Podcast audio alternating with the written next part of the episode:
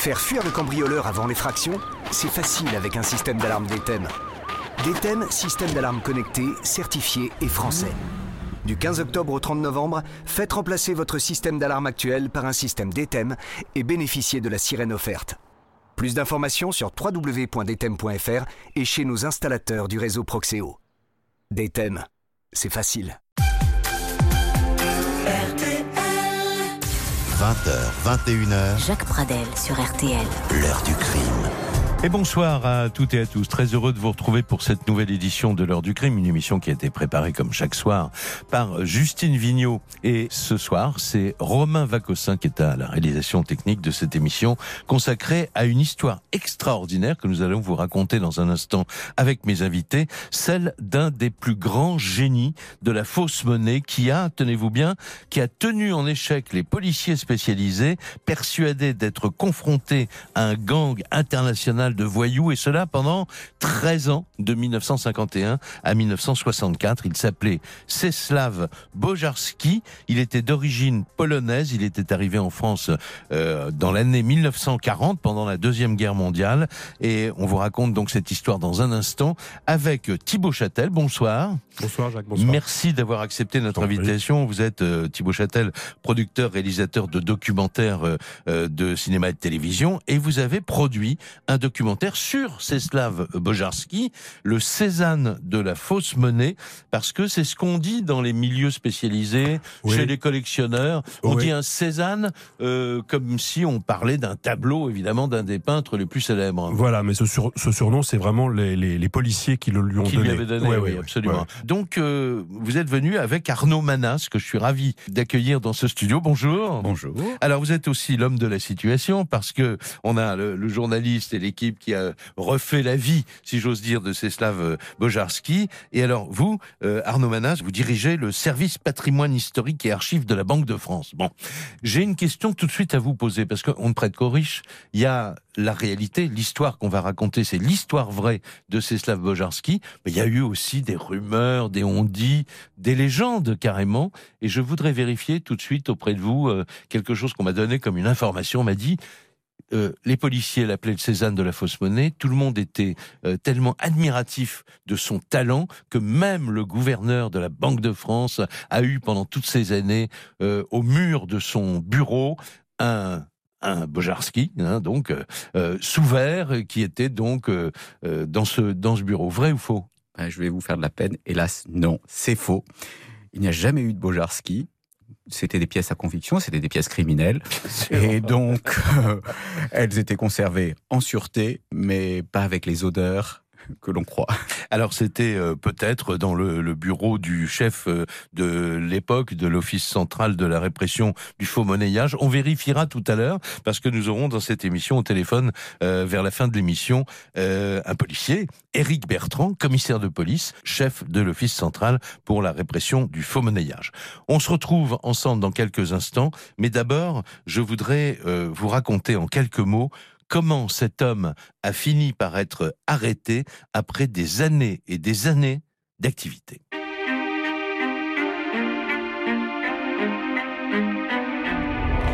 À la fin du mois de janvier 1964, les policiers de l'Office de répression contre le faux monnayage encerclent un banal pavillon de la petite ville de Montgeron, dans la banlieue sud de Paris. Ils sont armés, pourquoi? Eh bien parce qu'ils redoutent que l'homme qu'on leur a décrit comme pouvant être violent ne se laisse pas arrêter facilement. L'enquête a commencé 13 ans plus tôt, en 1951, à la suite d'une alerte de la Banque de France qui signalait avoir reçu cette année-là un nombre important de fausses coupures de 1000 francs, des billets bleus, en circulation en France depuis 1945. Ces billets euh, proviennent d'ailleurs de toutes les régions, de presque toutes les régions de France, y compris de la région parisienne. Ils sont remarquablement imités et seuls les spécialistes de la Banque de France ont été capables de les identifier. Quelques années plus tard, en 1958, apparaît une nouvelle contref- contrefaçon de la même qualité. Ce sont des billets de 5000 francs cette fois que les experts appellent terre et maire. Les policiers font très rapidement le rapprochement avec la vague de 1951. Ils sont persuadés qu'il s'agit du même faussaire, de la même bande, mais là encore, impossible d'en trouver l'origine parce que les billets proviennent à nouveau de toutes les régions de France. Peu à peu, la source des faux billets semble se tarir lorsqu'en 1963 apparaît une nouvelle épidémie de faux billets qui concerne cette fois des billets de 100 nouveaux francs à l'effigie de Bonaparte. Même qualité de papier et de dessin, même difficulté pour les non spécialistes de les repérer. Le faussaire est véritablement de la vie générale un artiste. Pendant plusieurs mois, ces faux Bonaparte arrivent toujours à la Banque de France, isolés au sein d'une liasse de bons billets. Mais un jour, les experts de la Banque centrale française appellent la police pour signaler qu'on vient de détecter une liasse complète de faux billets, ce qui ne s'était jamais produit jusqu'alors. Cette liasse, elle provenait de l'administration des PTT. La somme avait en effet servi à l'achat de bons du trésor. Et l'enveloppe de remise portait le cachet d'un bureau de la poste de la rue Turgot, à Paris, dans le 17e arrondissement, où s'était, euh, paraît-il, présenté un homme d'une trentaine d'années, euh, taille 1m75, c'est la description que va faire le guichetier, cheveux clairs. Les enquêteurs attendaient cette erreur du faussaire depuis de très longues années. Ils mettent donc en place immédiatement une souricière, une planque, en espérant une éventuelle nouvelle visite euh, d'un faussaire euh, au même bureau de poste. Parallèlement, les employés des PTT du 9e, du 16e, du 17e arrondissement, ainsi que ceux de quelques bureaux de banlieue, sont également mobilisés et briefés soigneusement par la police sur la conduite à tenir au cas où quelqu'un se présenterait pour acheter des bons du trésor avec de faux Bonaparte. Le 10 décembre 1963, un homme correspondant au signalement diffusé dans tous les bureaux de poste se présente à nouveau à un guichet du 17e. À sa sortie, les policiers le voient monter dans une caravelle, la voiture à la mode à l'époque, une Renault, euh, dont il note évidemment soigneusement le numéro d'immatriculation. L'alias remise au guichet était entièrement composé de faux billets de 100 nouveaux francs. Le service des cartes grises va révéler que la voiture appartient à un nommé Alexis Chouvalov, d'origine russe, domicilié à Clichy. Et au fil de l'enquête, il s'avère que ce Chouvalov fréquente assidûment un certain Antoine Dovgrid, d'origine polonaise. C'est son beau-frère. Les deux hommes sont interpellés le 17 janvier 1964 et la perquisition de leur domicile permet aux policiers de retrouver de nombreux autres billets de 100 nouveaux francs, aussi parfaitement imités. Certains numéros correspondent également à la série de fausses coupures utilisées pour acheter les bons du trésor, qui sont également saisis sur place. Les deux hommes confondus vont passer rapidement aux aveux et ils dénoncent Ceslav Bojarski comme étant le cerveau de l'opération. Le faussaire leur a vendu les billets à, quelques pourcentages évidemment inférieurs à leur, à leur valeur. Et Antoine Dogvrid euh, est parti avec euh, son beau-frère euh, liquider les billets dans les bureaux de poste. Quelques jours plus tard, les policiers se rendent donc au domicile du faussaire, à Montgeron, et ils ne sont pas au bout de leur surprise.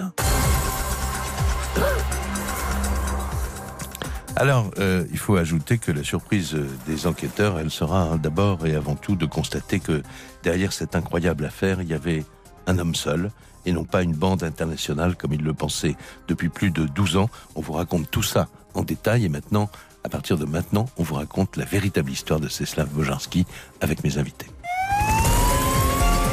L'heure du crime. Sur RTL. Les invités de l'heure du crime ce soir, Thibaut Châtel, producteur, réalisateur de documentaires, et il est venu en compagnie de Arnaud Manas, donc qui dirige le service patrimoine historique et archives de la Banque de France. Mais c'est à vous d'abord que je m'adresse, Thibaut Châtel. Bon, cette histoire, elle vous a fasciné, vous êtes tombé dessus euh, en écoutant la radio, je crois d'ailleurs. Je, suis tombé dessus en écoutant une très bonne station qui s'appelle RTL. Alors bon, maintenant qu'on a dit ça, euh, vous avez réalisé une véritable enquête et euh, vous êtes tombé sur, j'allais dire quelques quelques pépites d'ailleurs parce que, euh, comme euh, on l'a compris au début de l'émission, l'histoire de Bojarski, elle se raconte dans les milieux spécialisés, chez les collectionneurs, mais elle se raconte avec euh, du vrai, bien sûr, mais aussi beaucoup de, beaucoup de faux, c'est le cas de le dire. Oui, alors c'est difficile de, de, de tirer exactement, de savoir qui- qu'est-ce qui est vrai exactement, qu'est-ce qui est faux exactement, parce que euh, même si on a lu tous les rapports de police, euh, toutes les minutes du procès, euh, regardé quasiment toutes les archives de la Banque de France, il y a quand même quelques petits points un peu sombres. Ce qu'on sait en quelques mots, c'est qu'il arrive en 40, euh, il est ancien militaire euh, euh, polonais. Il a fait l'é- l'école polytechnique Alors, de Gdansk. Oui, c'est une sorte de polité- Il est à la fois, il a un diplôme d'architecte et d'ingénieur, donc c'est quand même une très grosse tête, hein, ce type-là. Il sait jouer de l'accordéon, il sait pas, enfin, il sait faire des tas de choses. Et fuit, quoi. Il fuit la guerre, les Il Russes. fuit la guerre, il se retrouve à Marseille, et à Marseille, euh, ils ont, on cherche des faussaires pour faire des faux papiers pour ses compatriotes polonais, des faux visas pour euh, que des juifs puissent partir. Et lui, assez naturellement, il va se mettre à euh, graver des plaques et à faire des faux, des faux, des faux, des faux. Des qu'il a faux. du, du- du talent. Bah, il sait un peu tout faire, ce gars-là. Il sait un peu tout faire. Mais lui, c'est pas, il ne veut pas être faussaire, il veut être inventeur. Et après la guerre, il va s'installer un petit, un petit, un petit, un petit, un petit, petit atelier Ouais. et il va commencer à faire des inventions insensées. Il va inventer euh, le fauteuil euh, qui monte et qui descend sur un, seul axe Ouais. euh, qu'on a Oh. tous dans nos bureaux maintenant. bureau, mais voilà, mais qui n'existait pas à l'époque. ouais. Il va inventer, vous savez, sur les déodorants, la petite bille, la petite bille sans fin qui tourne. C'est lui qui l'invente. Il n'en- tirera pas aucun bénéfice.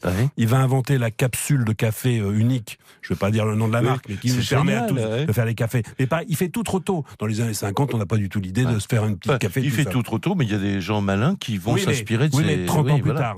Et après, euh, il est un inventeur, mais il n'est pas euh, commercial. Il n'a pas le Ouais. sens du contact. Il parle avec un accent polonais à couper au couteau, donc il fait pas.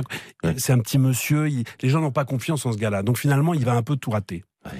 Et ce qui va se passer dans les années, il faut pas que je dise de bêtises, 48, il va être repéré par le gang, des- enfin la partie faux, faux monnayeur du gang des tractions avant. Je ne sais pas si Arnaud est tout à fait d'accord Euh, avec cette il nous, partie. dit- il nous dira, on nous l'interroge dans deux minutes. hein, enfin, oui, bien sûr.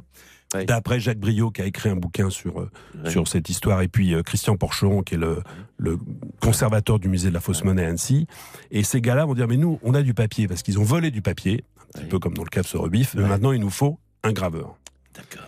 Et, il va sur graver Bojarski parce qu'il a une réputation. bah, ils l'ont repéré pendant à l'occupation cause de la guerre. Ouais. Et il a besoin d'argent il a une femme il, bon et il va accepter de graver un, un, un- un 1000 francs Ouais. une plaque pour faire des faux billets de 1000 francs Ouais. et puis les gars du gang des tractions avant, euh, enfin de la partie fausse monnaie, parce que c'est gigantesque le gang des Oui, tractions parce que avant. c'était des braqueurs de Voilà. banque, etc. Voilà. ouais. Lucien Scola et Capuro, qui sont un peu les gars de la, de la fausse monnaie, Ouais. euh, sont arrêtés.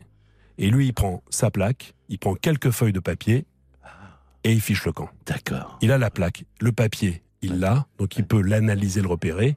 Et à partir de là, il va apprendre à faire lui-même son papier. C'est là où il est dément parce que c'est le seul faux monnayeur au monde, je crois, qui va faire son faux papier filigrané. Alors, on se tourne vers le, notre expert de, de, de l'émission aujourd'hui, euh, donc euh, Arnaud euh, Manas. Cette histoire du gang des, des, Non. post- des- pas des postiches d'ailleurs, du, Oui, du des gang des tractions avant. avant.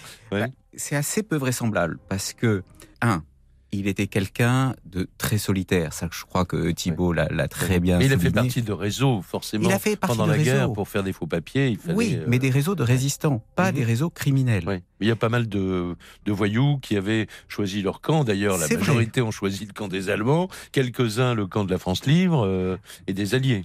C'est vrai, mais je pense qu'il y a eu quand même, c'est une reconstitution un peu a posteriori, parce que, comme par hasard, on ne trouve aucune trace. S'il avait été ce faussaire aux doigts de fée Ouais. et ce Cézanne de la fausse monnaie, eh bien, très naturellement, son nom aurait circulé dans les milieux Ouais. et il aurait été recontacté. Or, quand on voit par la suite, c'est que il est seul Ouais. pour faire ses productions. Donc, on peut penser que la première aussi, il a été seul. Alors, est-ce qu'il a fait du papier? Le Mhm. papier, on sortait de la guerre, était de beaucoup moins bonne qualité. Mhm. Donc, il y a eu des changements, c'est peut-être qu'on ne l'a pas détecté. Alors, bah, de toute façon, on va prendre régulièrement votre avis pour Oui. faire la part entre la légende et la, et la réalité. Enfin, il n'en demeure pas moins, euh, Thibaut Châtel, que il a forcément fait cette, une expérience. Il, il a ce- cette plaque, on l'a retrouvée. Il n'a pas été balancé, comme on dit, par les, par les voyous.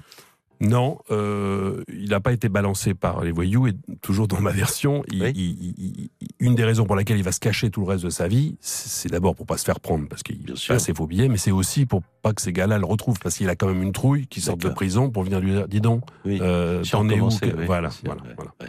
Bon, alors, donc, on va dire, on va, on va considérer que euh, c'est la première expérience qui prouve euh, d'abord à cet homme qui en était déjà conscient qu'il avait un talent de dessinateur important.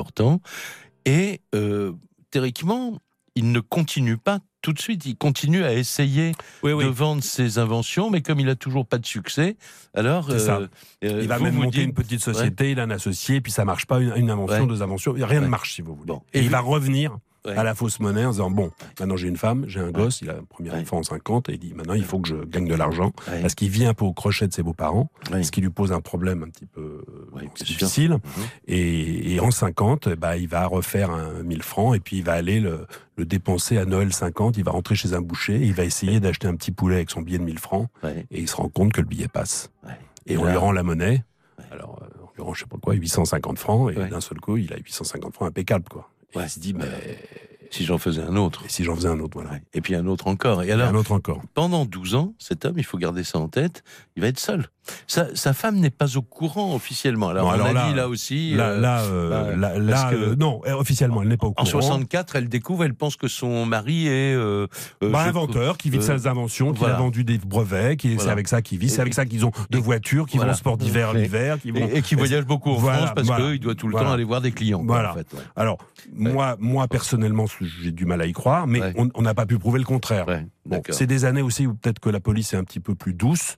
Ouais. Donc, une fois qu'ils ont attrapé Bojarski, peut-être qu'ils disent bon bah la femme, on, on la laisse, on va pas mettre les mots maladasse. Euh, Oui, c'est peut-être c'est peut-être c'est une autre époque. Hein. C'est un peu Ouais. les flics avec la cigarette au coin de l'ébec, euh, Ouais, oui, imperméable, c'est c'est différent. hein. Bien sûr. Alors, ça, son, son mode opératoire est très intéressant. On va commencer à en parler. On va faire une pause. Peut-être on va faire une pause d'ailleurs tout de suite pour que vous ayez le temps de nous raconter ça en détail. Il a un mode opératoire absolument imparable et que j'ai trouvé, moi, euh, absolument euh, génial. À commencer par ses premières expériences de faussaire, il va vendre ses billets sur la région parisienne. Et pour ça, tout simplement, il va prendre le métro. Et vous allez nous dire comment il a établi ses plans basés uniquement sur le hasard. L'heure du crime sur RTL.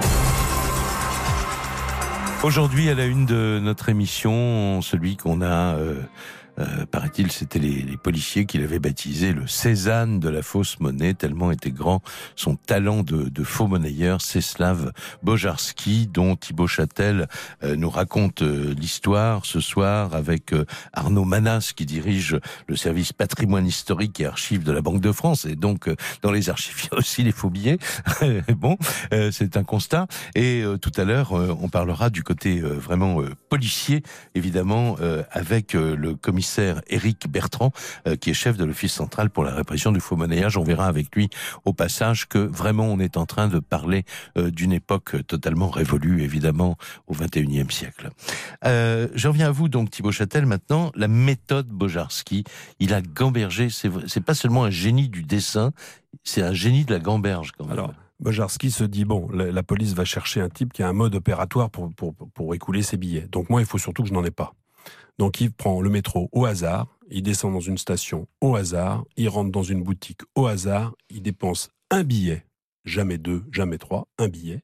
Oui, Avec un billet de 1000 francs, il achète par exemple un paquet de gauloises oui. ou euh, une Oui, petite boîte de un bouquet de fleurs, voilà, un bouquet de euh, fleurs, du etc. parfum. oui. Il prend sa monnaie, il sort, il reprend le métro, il change, il change d'endroit. D'accord. Voilà. Il a Et il lavé jamais deux fois même. l'argent, Voilà, il a lavé l'argent puisqu'il a 90% de la monnaie qui lui revient qui est propre. Ouais, ouais. Euh, le bouquet de fleurs, il l'abandonne. Alors la légende dit que le bouquet de fleurs, il il l'abandonne dans un square où il y a des amoureux, euh, que le joli, rasoir, il oui. l'abandonne devant une maison de retraite pour qu'un petit vieux trouve bon, la bouteille de vin après bon, ah, enfin, il voilà. ramène pas des cadeaux Il à la ramène maison. rien chez lui, Voilà. il ne ramène rien chez lui parce qu'évidemment il peut pas rentrer tous les soirs avec des bouquets de fleurs, des rasoirs, des paquets de cigarettes, des boîtes d'allumettes. Ça n'a aucun sens, donc il abandonne tout ça.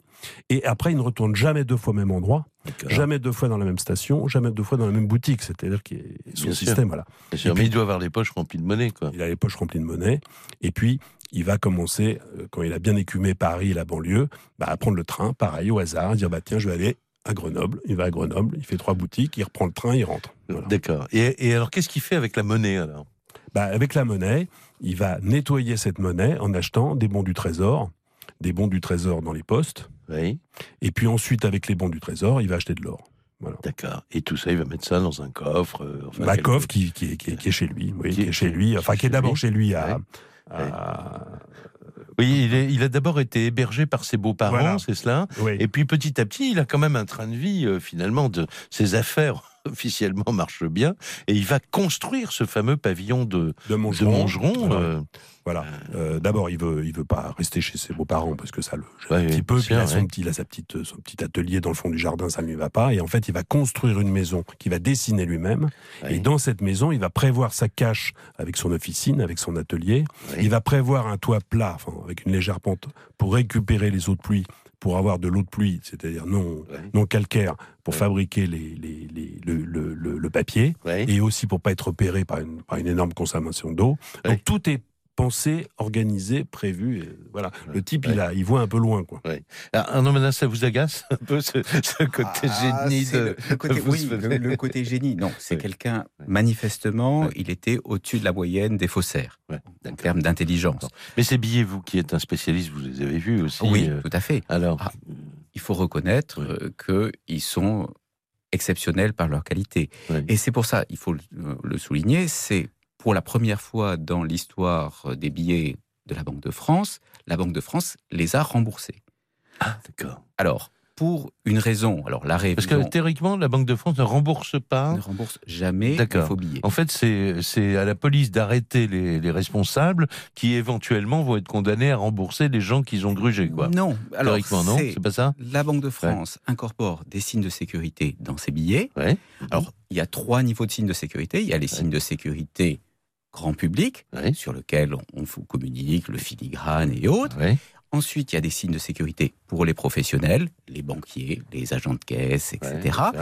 Et puis après, il y a les signes de sécurité banque centrale, mais qui sont secrets, ça bien sûr, on ne communique pas dessus. Et c'est comme ça d'ailleurs que la Banque centrale a détecté les faux billets, puisque régulièrement, donc l'argent qui est en circulation, j'ai appris ça en regardant le film de, de Thibaut Châtel, l'argent qui est en circulation, à un moment il vieillit, il craque moins, etc., il s'abîme, on le renvoie à la Banque de France, et là, avant de le détruire, la Banque de France, évidemment, vérifie au cas où. Tout à fait. Non, Oui. même, c'est ce qui se passe, c'est que chaque fois que quelqu'un, un commerçant par exemple, va déposer sa recette à sa banque, Oui. et sa banque va déposer sa recette, enfin, déposer son encaisse excédentaire à la Banque de France. Et à ce moment-là, tous les billets sont triés, recomptés.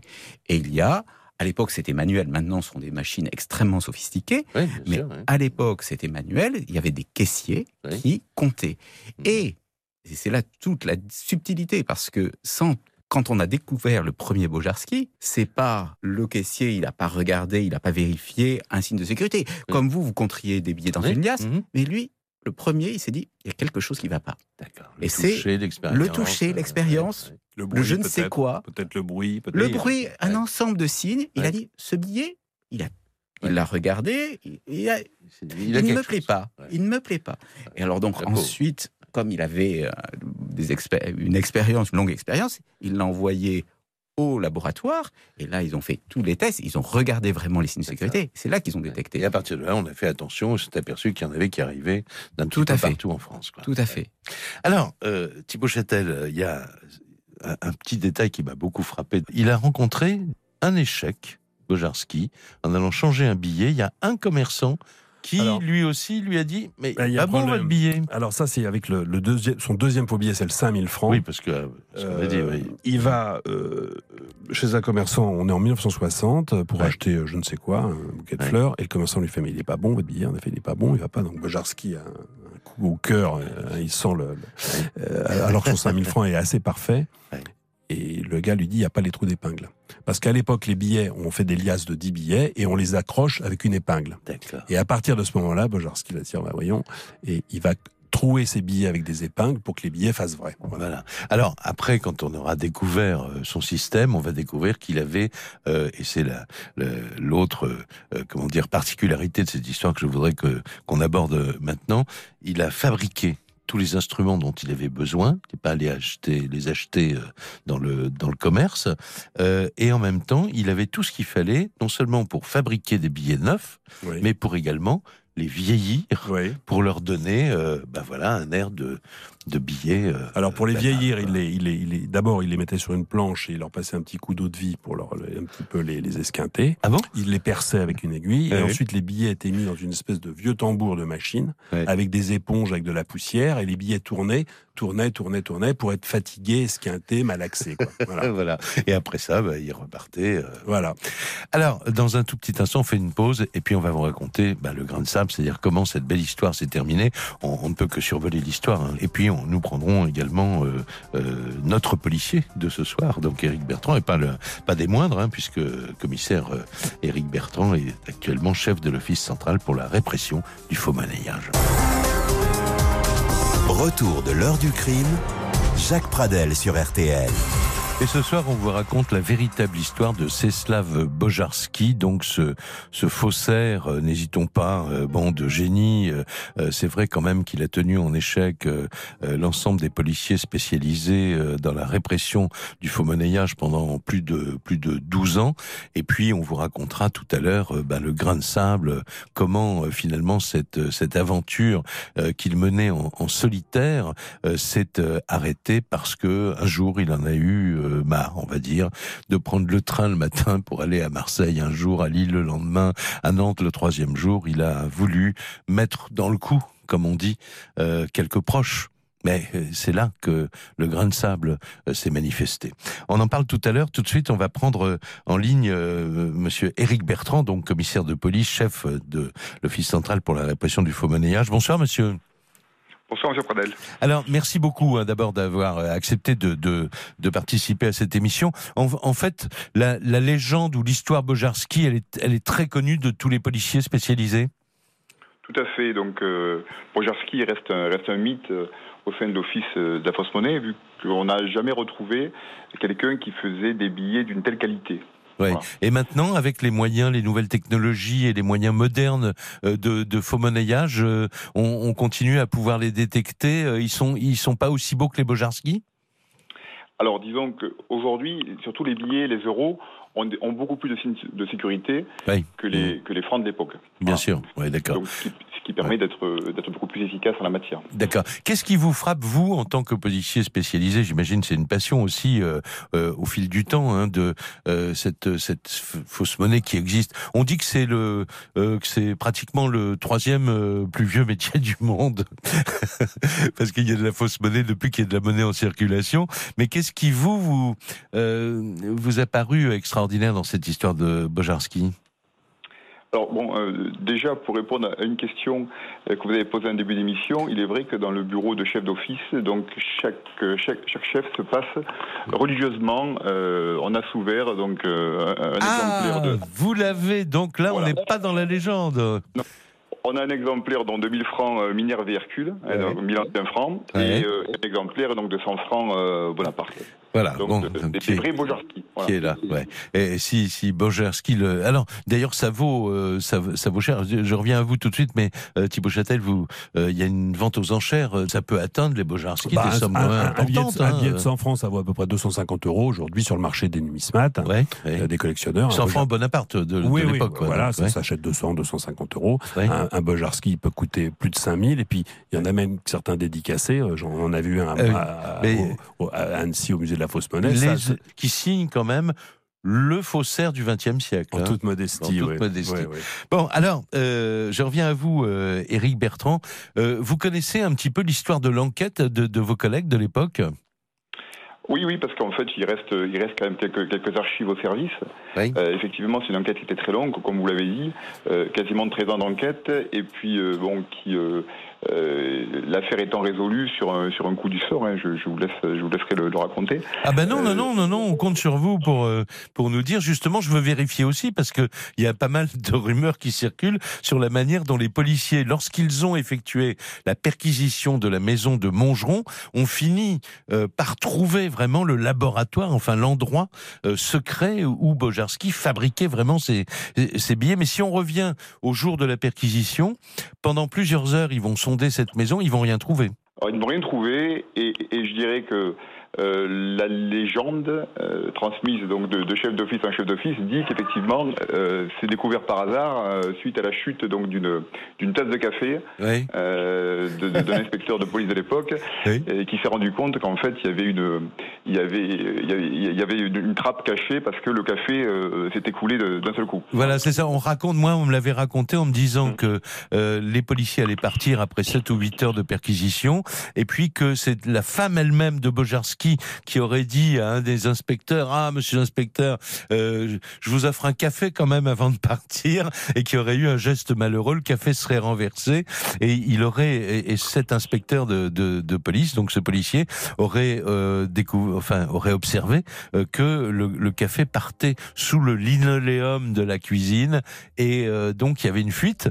Et il a soulevé le linoléum et en dessous il y aurait eu donc la fameuse trappe derrière laquelle se, se dissimulait le laboratoire de Bojarski.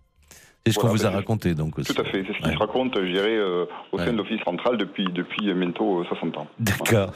Alors, bah, puisqu'on est en train de raconter cette, dé- cette découverte, je, je reviens là à Thibaut Châtel.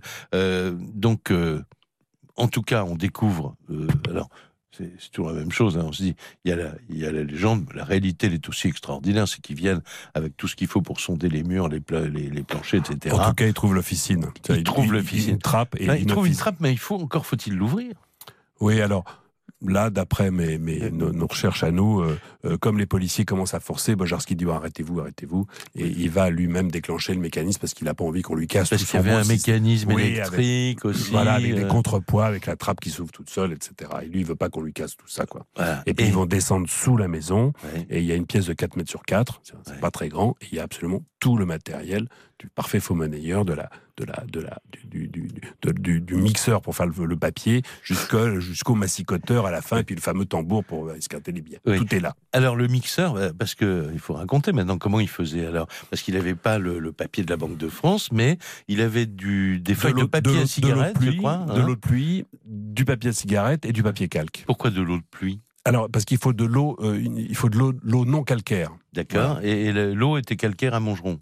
Bah, paraît-il. Ouais. Et il voulait pas, j'imagine, faire bouillir de l'eau pendant des heures, etc. Donc il récupérait de l'eau de pluie, il avait un récupérateur, Ouais. et hop, eau Ouais. de pluie, papier à cigarette, Ouais. papier calque, et euh, un mixeur, et puis doucement, bah, on mélange tout ça. Et, et on- et vous dites dans le film que d'ailleurs euh, l'eau de pluie, il y avait peut-être une autre raison, c'est qu'il voulait pas avoir des factures d'eau. trop, euh, trop qui, important euh, et se faire, étonne, et se voilà. faire repérer. ouais. Ouais. Ouais. Qu'est-ce que vous en pensez, euh, Éric Bertrand? Oui, tout à fait. hein, c'est c'est tout à fait ça. hein. Euh, C'était quelqu'un donc euh, qui a été euh, euh, très prudent, euh, quasiment euh, euh, toute sa carrière de faussaire, si j'ose dire, et qui est euh, et qui est tombé sur une imprudence. hein. Oui, Bah, oui, il est tombé effectivement sur une sur une imprudence, mais la découverte. Alors, vous, vous avez vu les images d'archives, des images de la police? Oui, je sais qu'il y a un film qui a été tourné. En fait, ce qui se passe, c'est que la police ne croit pas Bojarski quand il dit je travaille tout seul. La, la Ouais. police ne le croit pas, personne ne le croit. Les experts de la Banque de France disent non, non, pour faire un billet, il faut une quinzaine de personnes, il faut des corps de métier. Vous pouvez pas tout faire tout seul. Et lui dit mais je vais, je vais, vous, le- je vais vous le prouver, je vais vous les faire les billets. Et à ce moment-là, il y a euh, Benamou a une idée de génie. Il dit à Albert Ducassou, qui est un des inspecteurs qui a beaucoup travaillé, dis donc, t'as pas une caméra chez toi? Si j'ai une caméra 9 mm, va donc la chercher. Et il va chercher cette caméra et il va filmer Bojarski dans toutes les étapes, et assez bien d'ailleurs. Et il va filmer Bojarski dans toutes les étapes. Cette archive, euh, à l'INA, Ouais. Voilà. Bah oui. Merci Lina. On a Bojarski, étape par étape, en train de fabriquer. On le voit fabriquer, Voilà. c'est quoi. pas mécontent d'être à la caméra parce qu'en fait pour la première fois il est dans la lumière cet homme-là ça Bah fait oui. 15 ans qu'il vit dans l'ombre non Eh mais c'est un Oui. petit monsieur qui se cache sous un imperméable sous un chapeau qui prend le train qui prend le métro qui va dépenser un billet et là enfin il rentre dans la lumière il a un article dans Match enfin vous voyez c'est Ouais. c'est- Ouais. Euh, Arnaud Manas, euh, est-ce que euh, au service euh, historique et archives de, de la Banque de France, vous avez ce document? On a le film, oui, oui, tout à Ouais. fait. Alors, il a servi, euh, parce qu'il nous avait été communiqué par l'OCRFM. Donc, C'est quoi le CRFM euh, l'Office central de répression du faux monnayage. Voilà, donc, le, Donc- le service que dirige Éric Bertrand. Exactement, Ouais. par nos collègues de Ouais. l'OCRFM. Ouais. Et donc, il a servi euh, pendant longtemps à des fins de formation à nos imprimeurs pour apprendre justement à déjouer les techniques, pour, le, pour montrer, parce qu'il y a une certaine... Ils peuvent être persuadés de faire les billets les plus beaux, les plus infalsifiables, mais en leur disant, attention, vous savez, quelqu'un tout seul Oui. a fait, parce que c'est vrai, comme, comme le dit Thibault, on n'y croyait pas. On ne croyait pas à ce qu'un homme tout seul fasse tous les, toute la chaîne. Donc c'est pour ça. Euh, Alors, on fait une, une- on fait une pause. hein, je vous redonne la parole dans quelques secondes. C'est la dernière pause d'ailleurs dans, dans l'émission. Et euh, après, il va falloir qu'on raconte euh, effectivement ce, ce grain de sable. Comment l'affaire Bojarski s'est terminée. Euh, mal pour Bojarski, euh, mais c'est une histoire à tiroir, encore une fois. À tout de suite. Retour de l'heure du crime, Jacques Pradel sur RTL. Czeslaw Bojarski. Donc maintenant, vous saurez que c'est lui qu'on appelle le Cézanne de la fausse monnaie. Mais si on vous dit Dogvirt, si on vous dit Chouvalov, bah, va falloir euh, euh, savoir que ce sont les, les deux personnages qui ont fait euh, plonger, qui ont mis euh, euh, le mot fin à l'histoire donc de Bojarski. En fait, Dogvirt, c'était le témoin de mariage de Bojarski. Et Chouvalov, c'était le beau-frère de ça. Alors maintenant qu'on a dit ça, comment est-ce que ces deux personnages entrent dans, la fin de l'histoire? C'est très bizarre parce que Bojarski, qui est un, un loup solitaire, Ouais. va à un moment. Alors, il est hypochondriaque, il a mal dans le dos. Il y a une théorie où on dit il pense qu'il a un cancer, qu'il est fichu et qu'il faut qu'il fasse vite, vite, vite du fric pour euh, Ah, laisser à sa. C'est une théorie. Bon. D'accord. Il en fait pas assez tout seul. quoi. Voilà, il en fait pas assez dit, tout seul, Si on et- était plusieurs, ça Et il va chercher, euh, il va chercher Dovgrid, qui est son, qui est son témoin de mariage. Et Dovgrid, qui, qui rentre dans la combine très vite, dit ah mais moi j'ai mon beau-frère Chouvalov, il a besoin d'argent. euh, hein. Et il dit bah écoute si t'as confiance en lui, vas-y prends-le aussi. Donc il fait rentrer ces deux gars. Et ces deux Et il gars, les briefe quand même. il Il, les raconte comment il une faire. boutique, un billet, une ville, hein, Voilà. au hasard. Jamais de faux billets dans Je- les dans voilà. les bureaux de Bien poste. sûr, on bien achète les bons du trésor avec Et- uniquement l'argent propre. hein. Alors Ouais. Dovgrid a l'air de se tenir à peu près à, à carreau, mais alors Chouvalov, pardon, est un, un imbécile fini, et Ouais. lui il va dans un bureau de poste direct, avec une liasse de, de 10 billets, ça fait 1000 francs, et Ouais. un bon du trésor, et il va retourner dans la même poste plusieurs fois de suite. Enfin, Ouais. c'est- totalement hallucinant, quoi. C'est Et c'est comme ça que la police remonte Chouvalov, Chouvalov de Vgird, et, de- et les deux passent à table en trois minutes, parce que ce ne sont pas des voyous. C'est des, des petits gars, bon, c'est pas du tout des gangsters ou qui apprennent à faussaires, etc. Et ils balancent, ils balancent. Bojarski en cinq minutes, Ouais. quoi. Alors, légende ou réalité, on, on dit que la justice ou les policiers leur font comprendre que s'ils balancent bien, euh, euh, Non, non, c'est vrai, ils n'ont pas fait de prison. euh, non, mais il y a un article de loi, il y a un article Ah, de loi à de l'époque, j'ai oublié le numéro, il y a un article Ouais, de loi. Si on dénonce euh, celui qui fabrique, Oui. euh, on, Oh. on, évite la prison.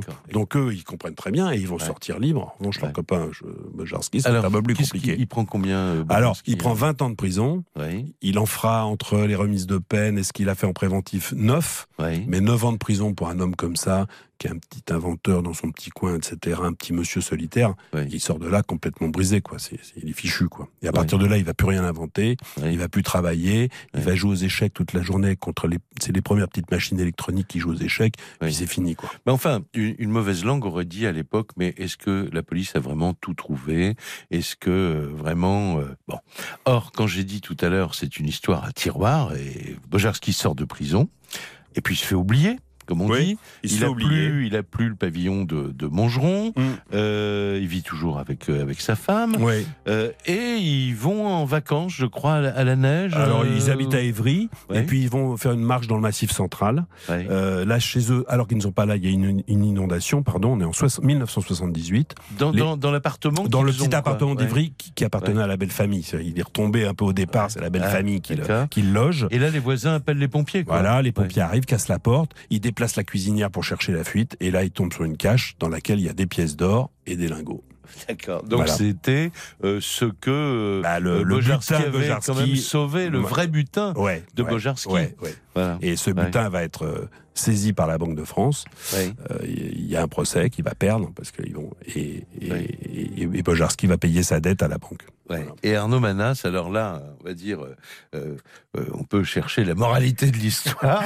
C'est la, la Banque de France est rentrée dans ses sous. Expliquez-nous ça. Oui, le, crime ne paie pas, c'est vraiment, vraiment le cas de le dire, la là, conclusion, puisque Oui. en 1978, enfin, en- on trouve cet or, parce qu'il a essentiellement des lingots des Napoléons.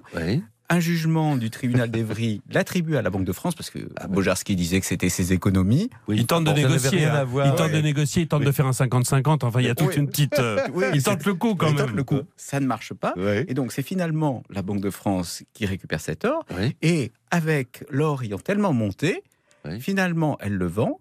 Et il y a la direction de la comptabilité qui fait les comptes et qui s'aperçoit qu'on a fait, puisque comme on avait remboursé de façon exceptionnelle les billets, Oui. eh bien, on a pu gagner plus Que, que un tout petit peu que plus. n'avaient coûté les, les Oui, voilà. dans l'escroquerie aussi. La, Exactement. la de- Banque de, de France Bojarski. a fait une petite Ouais. marge, donc Bojarski est vraiment doublement puni. Quoi. Voilà. Ah, c'est incroyable. Voilà. Alors, euh, euh, peut-être que euh, on peut, avec euh, Monsieur Bertrand, euh, mettre le, le fin mot de l'histoire à, à- à tout ça. Éric Bertrand, euh, on sait à peu près ce que représentent les sommes justement euh, euh, qui ont été euh, fabriquées, si j'ose dire, par euh, par Bojarski tout au long de sa carrière. C'est compliqué parce que l'argent n'a pas la même valeur d'une période à l'autre. Voilà, tout à fait. Euh, c'est compliqué. Et puis ça, c'est la Banque de France, en fait, qui, in fine, euh, doit, doit pouvoir donner le chiffre euh, quasiment à l'époque au franc près. Voilà, mais on est quand même dans plusieurs. donc dans quoi En euros, vous diriez quoi Alors là, j'ai pas, j'ai pas fait les Ouais. calculs. Ah bah ça, c'est pas moi qui vais vous Ah, répondre. bah, Ah bon? Bon, ben on sait pas. Alors on ne prête qu'aux riches, on va dire quand même euh, une bonne centaine de millions, quand même, peut-être. Euh, Ouais. de- en, en, en, Ouais. en francs, je, Ouais. Je pense que c'est en dizaines, en dizaines En on va dizaines de dire millions plutôt qu'en centaines francs, de millions. mais je pense que c'est quelques, c'est quelques millions d'euros. Voilà, d'accord. Alors, euh, dernière question. euh, on, on profite de votre présence dans l'émission, euh, Éric Bertrand, pour savoir comment ça se passe aujourd'hui. Il y a plus de Bojarski, j'imagine. Ce sont des bandes internationales. Comment euh, Qu'est-ce que vous pouvez nous dire sur le, le- le trafic actuel autour de la fausse monnaie? Parce que euh, on dit qu'il y a quand même des équipes. Souvent, d'ailleurs, on parle d'équipes venues de l'est euh, qui euh, qui euh, euh, se répandent dans des villes, dans des régions en France, pour quand même avec la même technique un peu que les vendeurs de drogue, non? Il y a les grossistes, il y a les, il y a, il y a ceux qui achètent, et puis il y a les mules? Alors en effet, alors en France, 90% de, de la fausse monnaie, enfin en, en Europe, 90% de la fausse monnaie euh, provient de l'Italie, et plus particulièrement de la région de Naples. Voilà. Euh, C'est la, la Camorra napolitaine qui a un petit peu la main sur sur ce trafic. Oui. Et donc, euh, il y, a des- il y a des gens, des grossistes qui, euh, qui, vont, qui, vont, qui vont acheter en Italie et qui importent cette fausse monnaie en France et ensuite, effectivement, c'est revendu euh, par, par lot ou par paquet. Quoi. Ouais. Voilà. Mais c'est, on est dans l'industrialisation de la fausse monnaie euh, à l'heure actuelle? Oui, euh, pour l'essentiel. Alors, il y a toujours quelques petits artisans, si j'ose dire, qui sont interpellés par notre service, euh, des gens qui fabriquent quelques centaines de billets. Ouais. Euh, mais aujourd'hui, on est euh, donc les, les, euh, la production de masse vient d'Italie. Ensuite, il y a quand même euh, aussi via le darknet. Euh, Ouais. des gens qui arrivent à, à- à commander donc euh, dans différents pays. Euh, Il y a, il y a des sur le darknet, il y a des, Ouais. des, Il y a, des faux il y a des billets. circuits quand même qui existent encore, quoi. Et votre travail, vous êtes nombreux. Comment comment vous travaillez Enfin, je ne demande pas de révéler des secrets, évidemment, Voilà. puisque votre boulot c'est d'arrêter les faux monnayeurs et de pas leur raconter ce qu'ils risquent. Mais c'est un boulot incroyable. Vous n'avez pas l'impression de vider la mer avec une petite cuillère?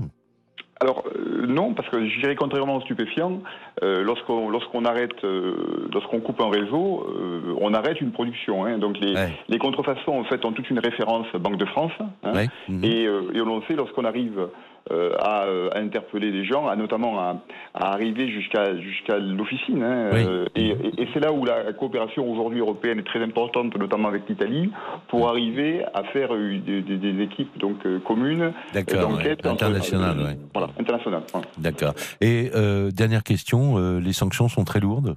Que, que risque un faux monnayeur aujourd'hui Aujourd'hui, la contrefaçon de monnaie, c'est 30 ans. Ouais. hein, euh, et, euh, et la mise en circulation de 10 ans. Et une des raisons aussi pour laquelle peut-être euh, les, les- les contrefacteurs sont surtout italiens, c'est qu'en italien, la contrefaçon, c'est 12 ans. Donc euh, 12 Ouais. ans pour... Ah, pour- voilà. C'est moins cher. Ceci explique cela. Voilà. En tout cas, Voilà. je, je vous remercie beaucoup. Merci infiniment, Éric Bertrand. Euh, un, un petit mot très rapide d'Arnaud Manas. Oui, j'ai retrouvé Oui. dans mes notes Ah. le montant. Donc, ça fait très exactement 2 523 000 francs. Donc, Voilà. on va dire un franc, un euro à l'époque, puisque c'est, on est dans les années 60. Donc un peu plus de 2 millions d'euros. quoi, 2 en millions et demi d'euros. 2 millions et demi d'euros. Merci infiniment. Merci à vous. Et l'émission est maintenant terminée. Merci Arnaud Manas.